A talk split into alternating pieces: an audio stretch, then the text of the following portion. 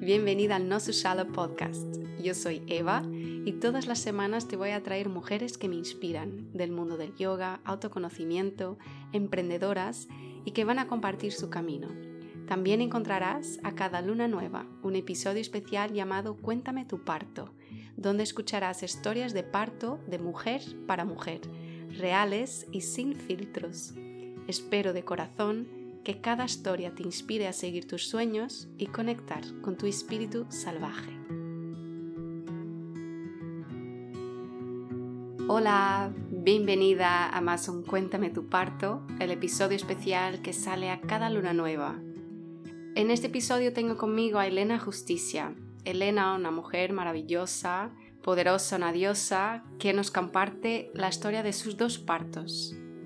Es una historia agridulce, como ella lo define, así que yo te invito a escucharla con mucho amor, con el corazón bien abierto, con atención y espero, tal como Elena dice a lo largo del episodio, que te ayude a quitar la venda. Bienvenida Elena, cuéntame tu parto. Muchas gracias por aceptar la invitación y estar aquí conmigo hoy. Es un gusto poder escuchar tu historia. Muchas gracias a ti por invitar y por esta oportunidad para mí y para todas las mamás que están participando. Pues si quieres empezar por presentarte, contarnos un poquito sobre ti. Vale, pues mira, yo me llamo Elena, tengo 38 años, soy maestra de infantil y soy mamá de dos niños. Entonces, pues los niños es algo que, con lo que siempre he estado relacionada. Desde pequeña trabajo cuidando niños, siempre he sabido que me gusta estar con ellos y realmente al ser mamá fue cuando noté que, que eso era por algo, ¿no? Al ser mamá y empezar a, a maternar y a disfrutar con mi hijo, fue cuando me di cuenta de que yo había nacido para esto, para ser madre. Fue como si de repente te pasa la vida buscando el sentido de la vida y lo encontré esto, yo estaba aquí para ser madre de mi hijo. Entonces, pues se puede decir que desde que nació mi primer hijo, que tiene tres años y ocho meses, bueno, nueve ya, pues nací yo también.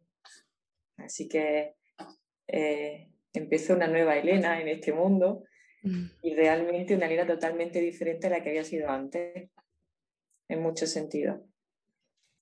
Así que bueno. Eso es un poco de presentación. No me conozco mucho, me estoy conociendo todavía.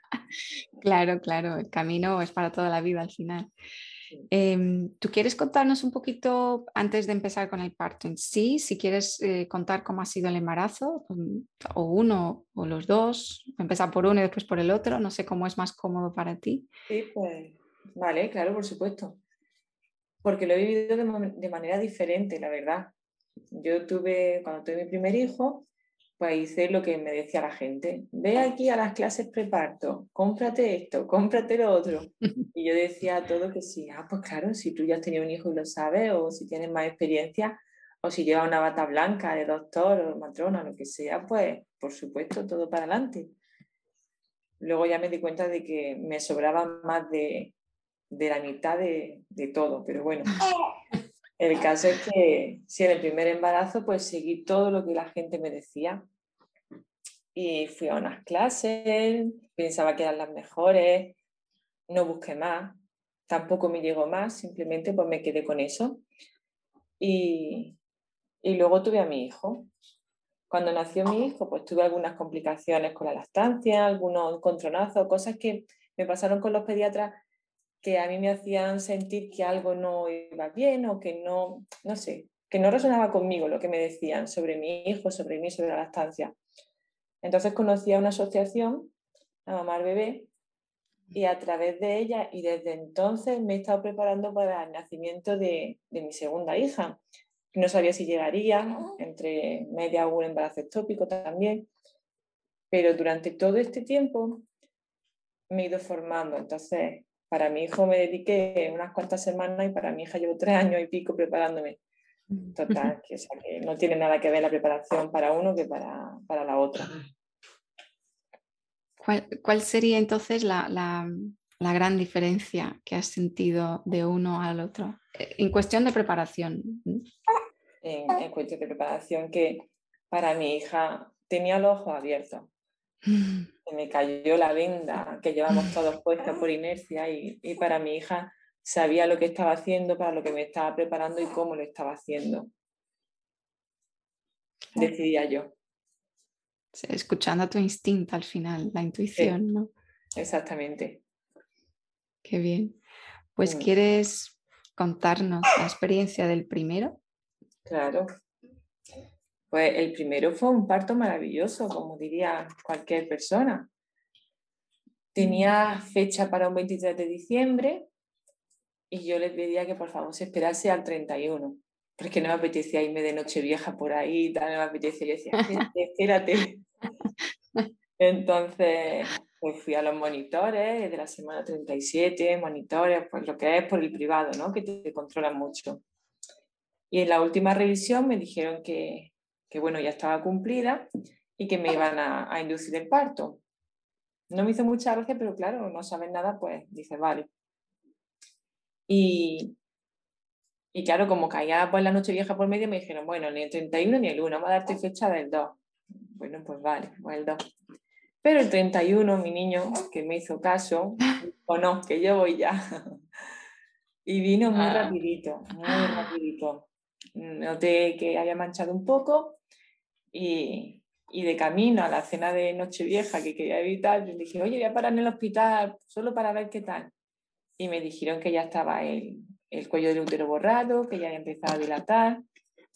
Y en cuestión de, de tres horitas, cuatro, ya tenía a mi niño en brazos. Entonces fue un parto muy ideal, fue un parto vaginal, natural, no hubo epidural, nada, nada, fue todo muy natural, o eso pensé yo en el momento.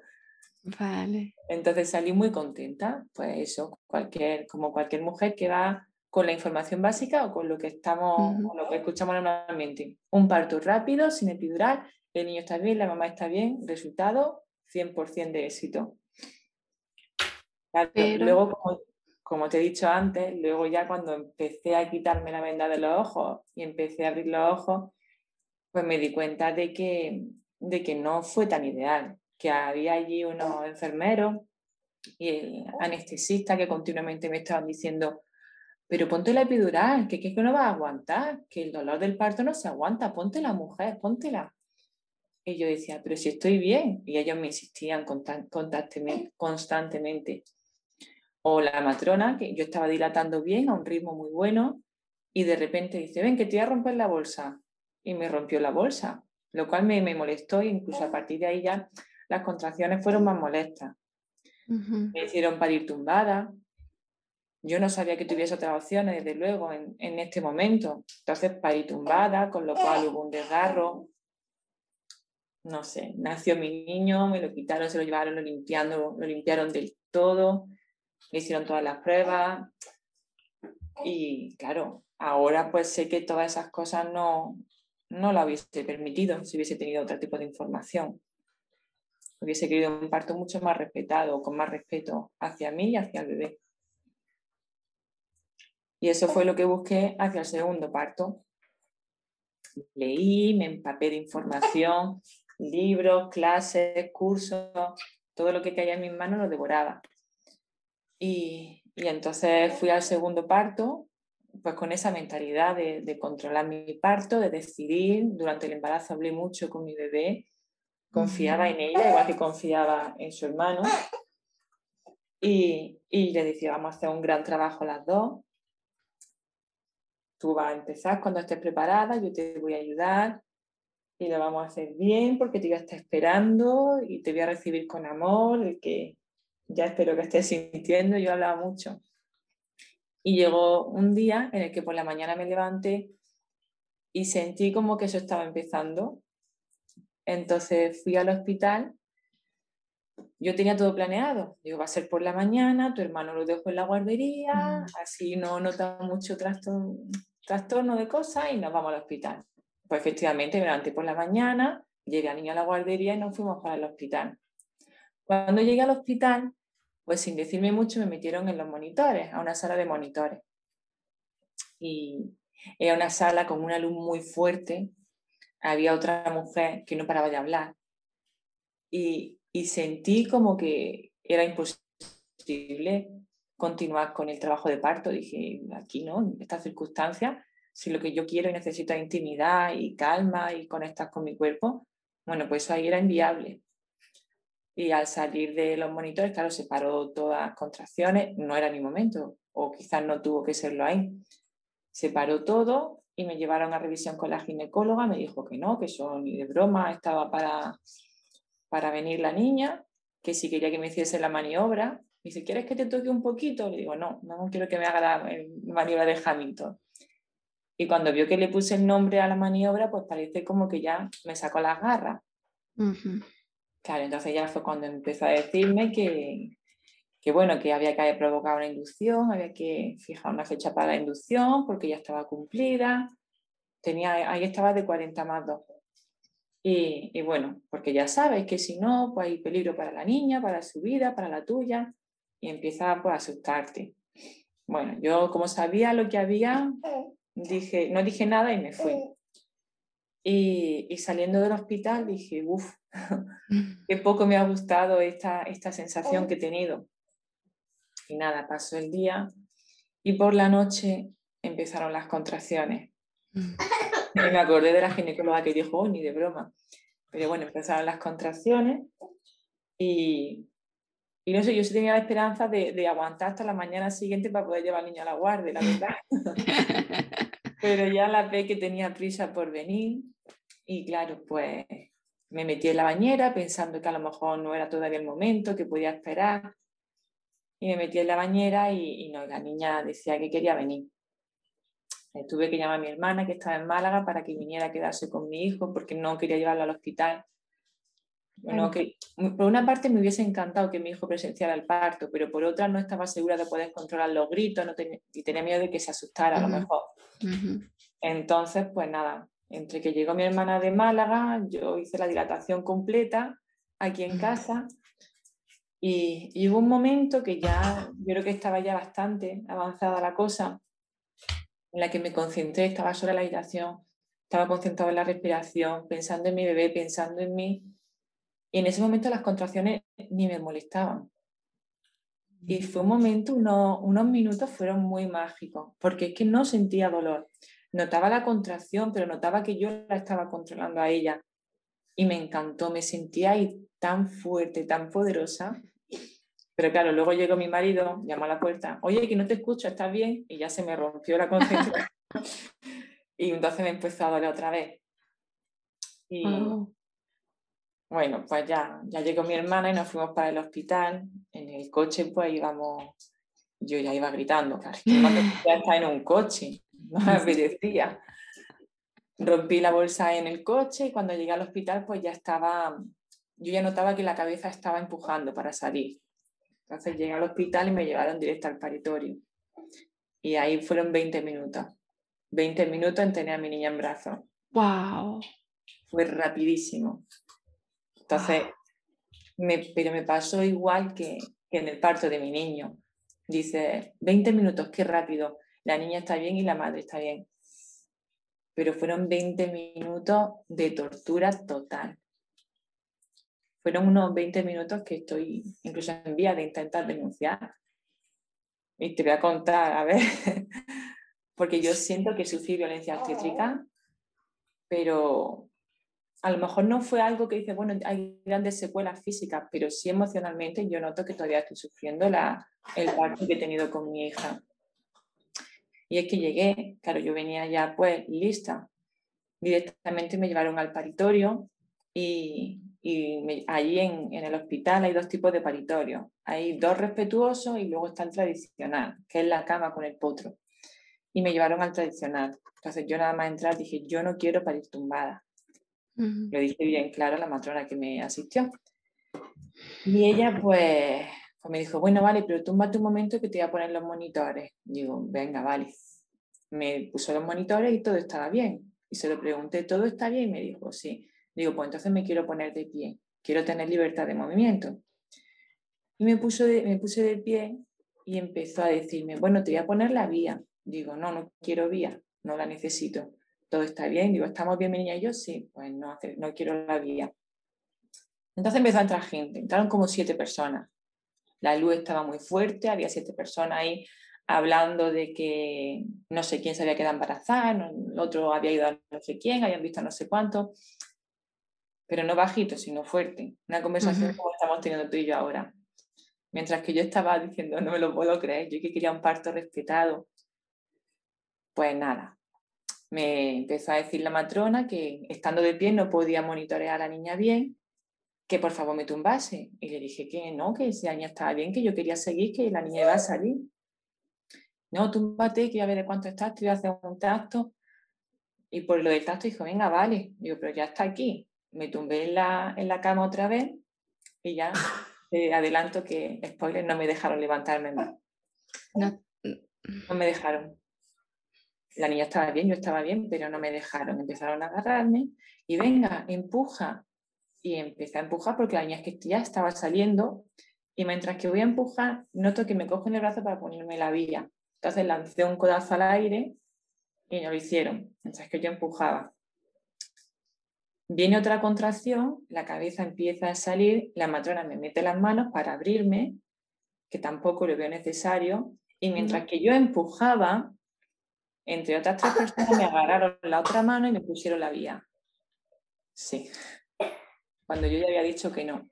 Mm. Entonces, ¿qué pasa? La matrona me estaba abriendo con las manos mi, reacción cuál fue, intentar cerrar la puerta, la pierna, y la pediatra vino y me agarró la pierna y me abrió las piernas. Mientras que yo gritaba, no soltadme, por favor, dejadme, yo gritaba todo esto. Y al mismo tiempo pensaba, no quiero que mi hija venga al mundo escuchándome gritar que no.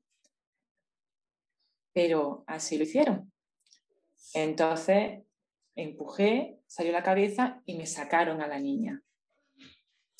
La niña venía con una vuelta de cordón, entonces le quitaron el cordón, me la pusieron encima y la pediatra con una, una toalla de, allí del hospital empezó a darle friegas para quitarle todo el verniz. Yo decía, por favor, no, déjala, déjala. Le quitaba la mano a la pediatra y empezó a gritarme, es que tu niña puede morir, es que vuestra vida está en peligro, se puede morir ella, te puedes morir tú. Todo el tiempo era incluso previamente, diciéndome que, que había riesgo de muerte, la vía. La vía fue todo el tiempo, tienes que ponerte la vía porque si no te puedes morir, te puedes desangrar. Y, eso fue previo hasta que al final yo decía que no, bueno, y me la pusieron como te he contado. Y, y bueno, pues empezó a pegarle friega a la niña rápidamente, la matrona dijo, te voy a sacar la placenta. Yo dije, no, por favor, quiero una, una conducta expectante, quiero que salga sola quiero respetar eso por como mínimo. No, no, hay que sacarla, tirón y para afuera. Y automáticamente fue a cortar. Empecé a gritar, no, por favor, no cortéis el cordón. Quiero un pinzamiento tardío. Cuando deje de latir, respetarme. Yo le decía todo el tiempo, respetarme. Y decía la pediatra, pero tú quién te crees que eres para decir estas cosas? yo decía, soy la madre, estoy pariendo en mi cuerpo y en mi hija, pero yo soy la pediatra y este es mi quirófano. Y si os morís aquí alguno es mi responsabilidad. Pues me cortaron el cordón. Me quitaron a la niña, con una toalla le quitaron todos los restos de Bernie. Pedí que no le pusieran la, la vitamina K ni la. ¿Cómo se llamaba? Lo del ojo. Lo de. ¿Cómo se llamaba? Bueno, eso que le echan en el ojo. Sí, las, gotitas, las gotitas en el ojo que se ponen por el tema de la infección, si hay infección o tal. No me acuerdo del nombre también. se me acaba de ir. Pero bueno, pedí que no se lo hicieran también. Y claro, eso fue otra vez, estás poniendo en, riesgo la vida de tu hija, eso no puede ser, esto se hace de toda la vida, hay que ponérselo porque si no se puede morir, le puede dar una infección. Todo era hablar de muerte todo el tiempo. Mientras que yo discutía con la pediatra, me dijo la matrona, te voy a dar un punto. Digo, vale. Me da un punto y dice, luego te voy a dar otro. Digo, bueno, pues ya está, lo que tenga que ser. Y se acercó la ginecóloga y le dice, mira, eh, no hacían falta los puntos, pero se lo he puesto por estética. Y ahí ah. como, por favor, por estética, pregúntame si yo quiero o no quiero. Si no hay razón real, no hace falta que eso sea así. Pues nada, ya me, me, dieron, no, no me dieron a mi niña, se la dieron a mi marido, porque yo estaba temblando y se, lo dieron, se la dieron a él, me llevaron a la habitación. Todo esto fue con gritos y peleas. Y, tremendo. Y luego ya, pues nada, ya me quedé en mi habitación con la niña intentando asimilar, intentando procesar todo lo que había. Porque están las tecnologías un poco locas últimamente, estos, esta semana. Digo. Digo, por si acaso. Pues yo me he quedado con que te fuiste a la habitación. Sí. Que quedaste integrando todo y, y ahí se cortó. Vale. ¿Ya sigo? Sí. Pues estando ya en la habitación, al, al rato vinieron la PCR y me dijeron, claro, eso yo no sé si te la he hecho, pero un poco molesto. Y ahí me decía la que me decía, pero si acabas de parir, ¿cómo te vas a quejar por esto? Qué blanda era o cosas así, ¿no? Y, y, me molestó también mucho. Después de todo lo que haya pasado, me molestó encima que, que me hablaran así de esa manera. Claro. Y, y, ese fue el parto de mi segunda hija. No tenía nada que ver con mi plan de parto. Yo sé que llegué y no hubo tiempo de, de entregar el plan de parto, que era totalmente respetado, pero, pero bueno, diciéndolo de viva voz, diciendo quiero esto, no quiero esto, soy una adulta y, y me hago uh -huh. responsable, que lo tuve que repetir varias veces, pues confiaba en que me hicieran caso, pero no, no, fueron en contra de mi voluntad y, de cualquier manera y, y, bueno, eso ahora pues toca sanarlo. Después de vivirlo así, he intentado, bueno, puse una reclamación interna, puse una reclamación en consumo, estoy viendo la viabilidad para denunciar, porque yo sé que mi parto respetuado, respetuoso no lo voy a recuperar. Yo eso soy muy consciente, eso ya es algo que tengo que trabajar y sanar con mi hija pero no es justo que, que esto le siga pasando a más mujeres. Mm. No es justo que más mujeres con información o sin ella tengan que vivir partos así. Y encima le digan, mira qué bien, todo está bien, la niña está bien, pues solucionado, todo ha ido perfecto. No es justo.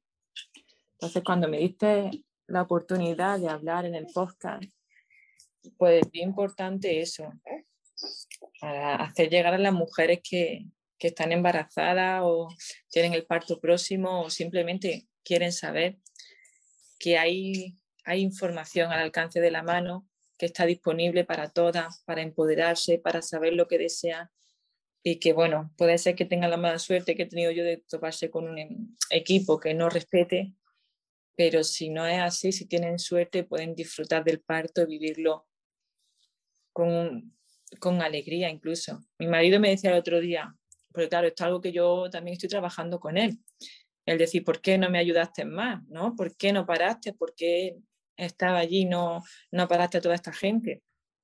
Luego he entendido que, claro, él hizo lo que pudo con lo que sabía. Entonces es algo que estamos así trabajando. Y me decía, Elena, es que tú ibas en el coche y ibas sufriendo. Digo, no, yo no iba sufriendo, iba con dolor, pero no iba sufriendo. Claro. Y, y, eso es algo que tenemos que aclarar y tenemos que, que entender y asumir que una cosa es el dolor y otra cosa es el sufrimiento. Claro que vamos a sentir dolor físico porque nuestro cuerpo se está abriendo, pero eso no significa que sea sufrimiento.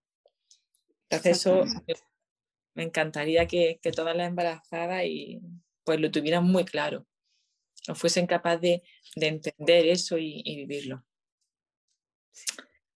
Y me gustó mucho que hayas dado el punto, el punto del, de la pareja, por la importancia que tiene el papá, que el, el compañero, la persona que vaya a acompañar, eh, esté bueno, en la misma página y tenga el mismo conocimiento y esté confiante también y que se trabaje al mismo también, porque se pueden, al final es el miedo que te deja llevar muchas veces por... Oh, Elena, estoy Bueno, gracias por compartirlo todo y quiero preguntarte qué has, qué estás, es que todavía estás, estás en pleno posparto y qué estás sacando de toda esta experiencia. Pues me doy cuenta ahora de que estoy, estoy guerrera. Mm. Me doy cuenta de que desde que nació mi niña y tuve que vivir eso y, y supe que no había forma de cambiarlo, me di cuenta de que no puedo cambiar el pasado, está claro, pero sí quiero hacer lo que esté en mi mano para cambiar el futuro y darle a mi hijo la mejor versión de mí y del mundo. Y no solo a mis hijos, también a mis alumnos. Por eso dije al principio que soy infantil. Entonces, eh, creo que los niños son el futuro, pero son el presente también y se merecen respeto. Entonces, lo que me di cuenta es que desde que di a luz y me recuperé, entre comillas, me recuperé físicamente, que fue rápido, empecé a pelear. Empecé a pelear por, pues, por el tema educativo, empecé a pelear con el hospital, empecé a pelear con todas las cosas que están a mi alrededor y que veo que, que pueden ser más naturales o por quitar la venda. Sí. Por intentar hacer que quien esté a mi alrededor al menos tenga la oportunidad de quitarse la venda desde mi postura como madre y como profesional. Entonces me di cuenta de eso, que ahora mismo estoy batallando mucho por muchos lados, pero con mucha ilusión, con mucha ilusión y con ganas de aprender del proceso. Y, bueno, y viviendo esta segunda maternidad pues de, otra manera. Y ahora eres consciente de lo rápido que pasa el tiempo, pues atesoro cada momento. Tengo a mi niña en brazos 24 horas, duerme conmigo. Cuando 24 horas es literalmente 24 horas. y, y aprendiendo, aprendiendo también lo que es gestionar la maternidad, la bimaternidad. Sí, tiene mucho, ¿no? Muchos secretos. la relación con el mayor cambia, es, es importante. Es importante y, y, lo que más me gusta es, es pensar o sentir que intento hacerlo de manera consciente. Sí. Sí, y eso me da, me da el empujón. No duermes, no pasa nada, pero es que estás con mis niños, los voy a vivir, voy a vivir cada segundo y voy a dar lo mejor de mí para... Así que bueno, pues no te voy a decir que, que, lo del parto está ya sanado porque no es así, te lo estaba contando y me daban sudores fríos y lo pienso y me enfado, se me remueve mucho por dentro. Claro, pero claro. sé que lo sanaré, sé que lo sanaré. Y si no, será un aprendizaje. Aprender, seguro que voy a aprender de ello. Y, y bueno, veremos, veremos por dónde Bueno, te está trayendo hasta aquí. Y eso, el, el guerrera, y si, a lo mejor si no tuvieses quitado la venda, pues iba a ser lo normal, sí, un parto muy rápido, muy normal, ya está. Y cuando empezamos a quitarnos la venda es cuando nos da ganas de empezar a decirlo, porque después de esto no se habla. Entonces, cuando empezamos en eso, lo, como tú estás pasando, la parte de la guerrera, pues tú lo quieres compartir, porque viene de ahí. Si lo compartimos, le damos voz. Si lo damos voz, no estamos solas. Y, y otras mamis pueden ver que hay maneras de hacer las cosas diferentes. También le pueden pasar lo que te ha pasado a ti a lo mejor y no sentirse solas y no sentir que es normal y que es normal que ellas sientan que no es normal sentir. Sí que es, vamos, es súper, estoy, yo estoy con los pelos de punta, me remueve a mí escuchándote porque te siento y sé mm. lo que es eh, ser tratada como, como nada, ¿no? Estar en una cama y que te digan qué hacer y que tú no sabes nada. Sí. La verdad que sí. Elena, yo quiero, si quieres describirlo en una frase o en unas palabras, todo lo que has vivido, si puedes, en dos o tres palabras, toda la experiencia. Yo creo que una palabra global, dentro de que englobaría lo bueno y lo malo, sería el renacer renacer. Luego, como es una historia agridulce, mm. la parte agria sería quizás la, frustración o la impotencia de saber y, no, no, y no conseguirlo no por mí, sino porque no me dejan. Pero luego también la confianza, la confianza en mi cuerpo y en mi bebé, que la he sentido muy fuerte. Renacer, confianza y frustración. Gracias. Maravilloso. Maravilloso. Maravilloso tu testimonio. Gracias a ti. Gracias. Muchas gracias, Elena. Seguramente que muchas mujeres van van a agradecerte por este testimonio, seguramente. Pues a esas mujeres, una última cosa, decirles que confíen en su instinto, que se escuchen y que escuchen a su cuerpo. Tenemos todo lo que tenemos que hacer, está en nuestro cuerpo, lo sabemos hacer. Que confíen en ella. Ay, muchas gracias. muchas gracias, Elena. Qué bonito. a ti por la oportunidad.